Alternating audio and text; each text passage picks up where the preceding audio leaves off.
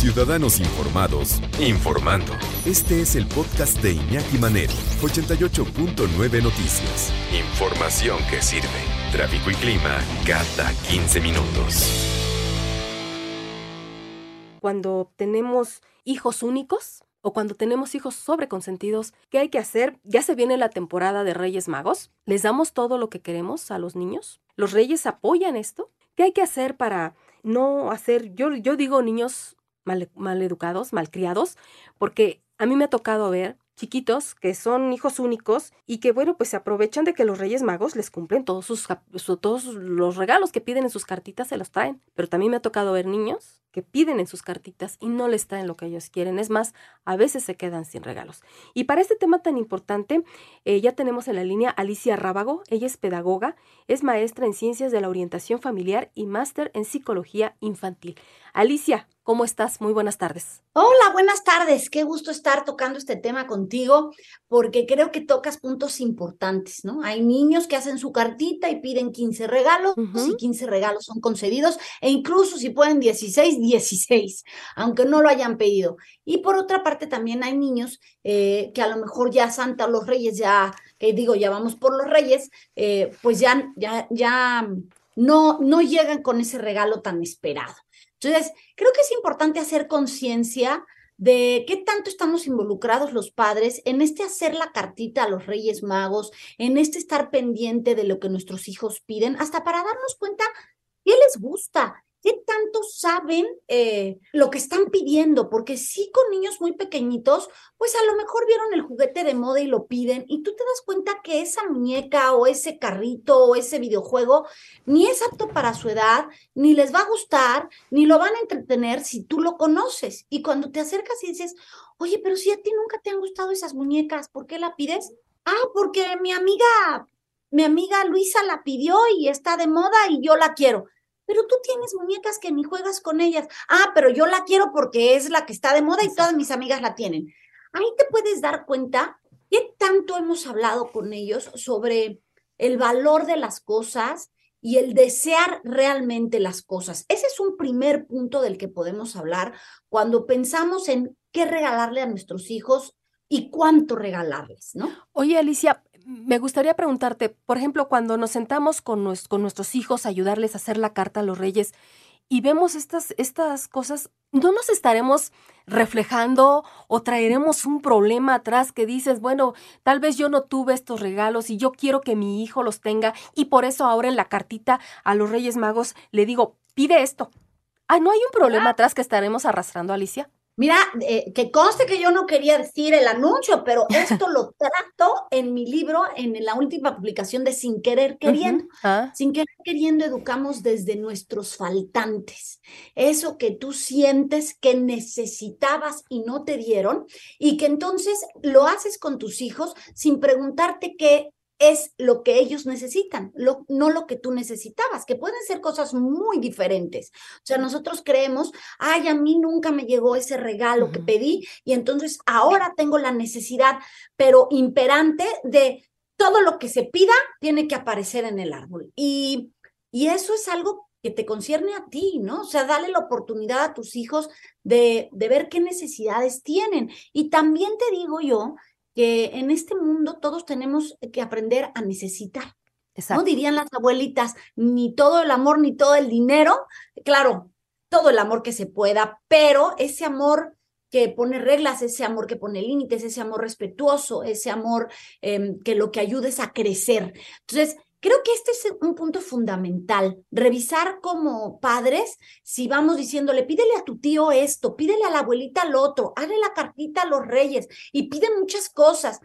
Incluso en esta última publicación, fíjate que hablo del caso de un niñito que pidió una piedra de la luna y la mamá estaba muy preocupada porque el hermano había pedido mucho más juguetes y ella decía, ¿y qué va a pasar cuando los reyes le traigan la piedra de la luna y al otro le traigan muchos juguetes? Se va a sentir mal.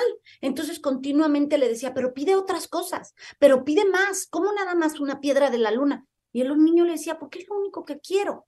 Entonces, fíjate cómo nosotros como padres a veces les creamos necesidades que ellos no tienen. Él solo quería la piedra de la luna y, y seguramente si le llegaba y pasaba ese momento en donde veía más regalos a su hermano, una de dos, o estaba feliz con su piedra de la luna o se iba a dar cuenta lo que sentía. Y los padres nos anticipamos a eso que pueden sentir o pueden querer, ni siquiera les damos la oportunidad de llegar a ese punto. ¿Qué pasa cuando le regalamos todo lo que los niños quieren? ¿Qué estamos creando en ellos? Aquí sí habría que revisar muchas cosas, porque obviamente quien nos está escuchando dirá, pues para eso trabajo, para comprarle a mi hijo todo lo que yo quiero regalarle, ¿no? Sí, sin duda. Aquí lo único que tratamos de exponer es que si notamos a niños cuando reciben tantos regalos que pierden la ilusión, que dejan de desear, que ese, esa emoción por abrir un juguete se va perdiendo y solo se dedican a, ah, ese es uno, dos, tres, cuatro, y ni siquiera preguntan qué te trajeron, sino preguntan cuántos te trajeron. Entonces, si tú te topas con este, con este tipo de comentarios en tus hijos, pues sí habría que revisar qué estamos inculcando en ellos, ¿no? Si se están dando cuenta que hay cosas que, que vale la pena el gusto, el desear ese juguete que tanto anhelas y que estás esperando, o, si solamente estás pidiendo por pedir para llegar y decir, me trajeron 10, porque ahí nos estaríamos enfocando más en trabajar el tener en lugar del ser. Entonces, que se vuelven pues niños tiranos, niños exigentes, niños con poca frustración, eh, niños... Em, niños que exigen y siquiera, ni siquiera valoran, eh, porque hemos hecho niños que pierdan ese deseo de esperar, de tener paciencia, de decir lo deseo, me quiero ir a dormir y amanecer y correr a ese árbol para ver qué hay. Esa es una de las características. Y por otra parte, ver por qué lo hacemos, ¿no? ¿Qué es lo que nos lleva a nosotros como padres a, a cumplir eh, o tratar de que ellos reciban todo. Si no se lo trajo, que se lo compre el tío, si no, yo voy y se lo cumplo porque pues los reyes no se lo trajeron como, como ellos esperaban, eh, volverme loco, incluso antes de que lleguen reyes, pues yo aparecerlo casi casi en el árbol para que si los reyes no llegan a traer lo que ellos querían, pues ahí está. Creo que esto de lo que tú hablabas, de la tolerancia a la frustración, es algo que debemos de considerar siempre. A veces en la vida uno trabaja mucho, mucho por lo que desea, y incluso así, Marines, no se llega a cumplir. Y hay que seguir, hay que seguir trabajando y hay que seguir echándole ganas.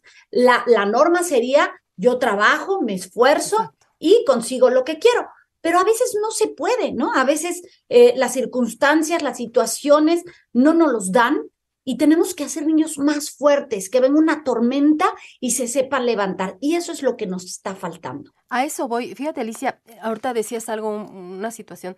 Ya no está esa ilusión de ver correr al árbol, ¿qué me dejaron los reyes? Y llega el tío consentido, la tía consentida, ah, no te preocupes, yo te lo compro. El capricho, el chiste es cumplir el capricho a este chiquito, ¿no? Pero ¿cómo, cómo prepararlos a los hijos? ¿Cómo hablar con ellos y decirle, mira, ¿sabes qué? Sí trabajo, como tú dices, trabajo mucho para que se te pueda comprar las cosas. Los reyes tal vez no te lo trajeron, pero yo te lo compro. Pero, ¿cómo hacerle para que esos niños que son hiper regalados, a los que no les ha faltado nada, cómo hacerles para que ellos valoren ese, ese juguete, es poco o mucho, y decirles, mira, tú tienes tres juguetes. Hay niños que no tuvieron nada que los reyes no les llega, no, no, la cartita no les llegó, ¿por qué? No lo sabemos, pero no les llegó. ¿Cómo ayudar a esos pequeños? Creo que esta situación, otra vez también somos responsables los padres. Es, es, es duro cuando se dice y nos cuesta mucho trabajo como padres decir, ay, otra vez. Sí, otra vez. Eh, nosotros enseñar a los niños a ser empáticos sí es una responsabilidad. Es eh, a lo mejor ponerlos en una situación en donde, perfecto, tú pediste dos regalos, te trajeron dos regalos, pues hay que escoger otros dos que tú ya tenías y regalarlos, llevarlos a algún lugar para que otro niño disfrute también. E incluso, porque hay mucha gente que dice, ah, bueno, que escoja los que ya no usa y los dé. No, incluso decir algo que te guste mucho y que realmente sientas que otra persona lo va a disfrutar como tú. Los niños aprenden muy rápido de estas situaciones, muy rápido, Marina, te sorprendería. Al rato te encuentras con mamás que te dicen, no, es que ella quiere regalar todo. sintió tan bonito y vio la cara del niño y sintió que ya quiere regalar todos sus juguetes, yo ahora lo tengo que detener. Los niños son grandes maestros. A veces lo que nos falta es hablar claro en las lecciones. Entonces, este tipo de ejercicios de si tú recibiste dos y es mucho y hay niños que no reciben, vamos a tratar de ver cómo podemos ayudar tus ahorros o tú, porfa, ve y compra un juguetito, aunque sea chiquitito, y, y en quién piensas que se lo podemos dar.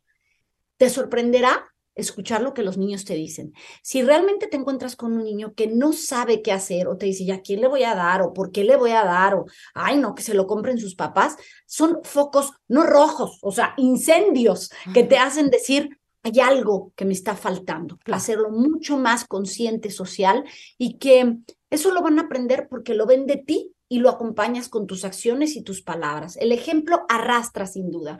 Creo que esta época justo estos momentos que son de tanto recuerdo, de nostalgia, de hablar, de compartir, de estar en familia, son un pretexto fundamental para desarrollar este tipo de cosas de las que estamos hablando. El dar, el, no esperar nada a cambio, el agradecer, el valorar lo no tangible, un abrazo, unas galletas, el tiempo, el amor, el respeto pero hay que enseñárselos para que ellos sepan de qué estamos hablando. Por arte de magia no aparece.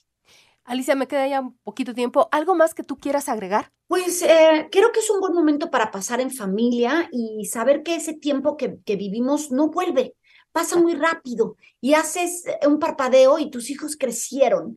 Aprovechalo, disfruta, vive con ellos las emociones, las ilusiones, cree, sonríe.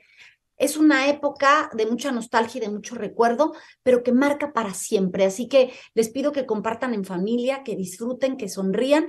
Y bueno, pues aprovecho que también las mamás quieren regalos y ahí están los libros de Alicia mm. Rábago.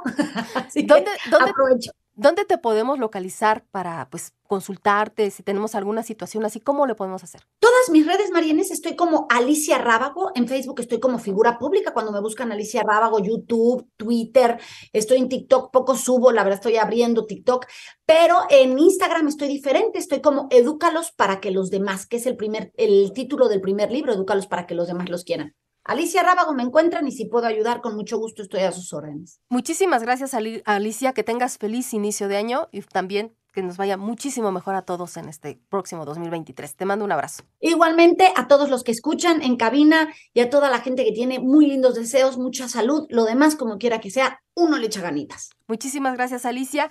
Ella es Alicia Rábago, pedagoga, maestra en ciencias de la orientación familiar y máster en psicología infantil.